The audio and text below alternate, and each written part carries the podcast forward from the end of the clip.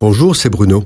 Merci d'écouter ce podcast. N'oubliez pas de vous abonner et d'activer les notifications afin d'être averti chaque semaine des prochaines sorties. Après avoir créé le monde et l'univers en six jours, Dieu s'est reposé le septième jour. Dieu était fatigué? Il a besoin de se reposer? Certainement pas. Le septième jour de la création, il arrête son ouvrage et confie la terre à Adam pour qu'il la garde et la fasse prospérer. Et si aujourd'hui Dieu demandait à l'homme, Comment t'es-tu acquitté de ta mission?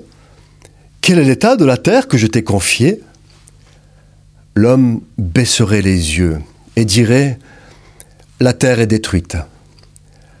Par nos activités, nous aggravons les phénomènes naturels.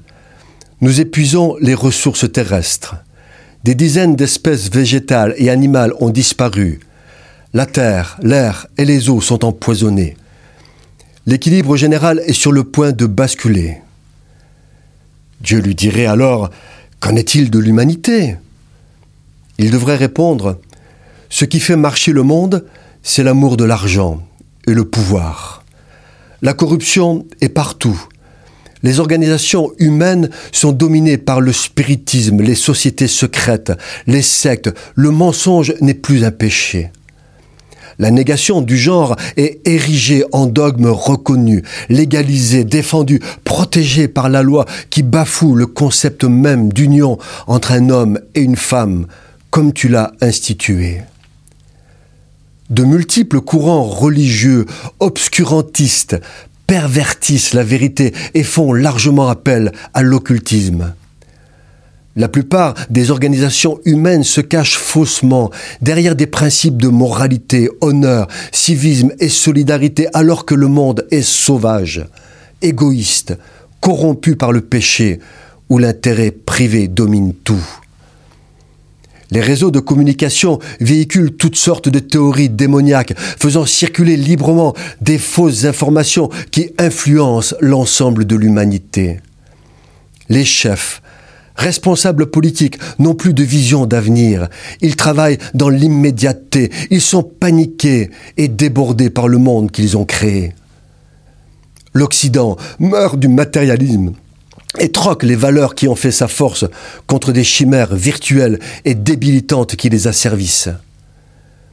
Une frange importante de l'humanité soumise à des maîtres tyranniques, religieux et politiques, dévorés par la haine de ceux qui ne sont pas eux, les hommes ont aimé la créature plus que le Créateur. Ils ont choisi le mensonge et la vanité.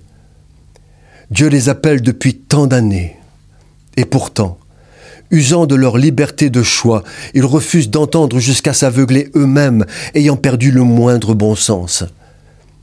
Ils ne sont même plus maîtres de leur destin. La Bible explique que Dieu va entrer en jugement avec les nations viendra le jour de l'Éternel. Ce sera un jour grand et terrible, où les hommes qui n'auront pas voulu entendre l'appel de Jésus-Christ rendront l'âme de terreur. L'homme dira alors, mais il y a encore beaucoup de belles et bonnes choses dans ce monde.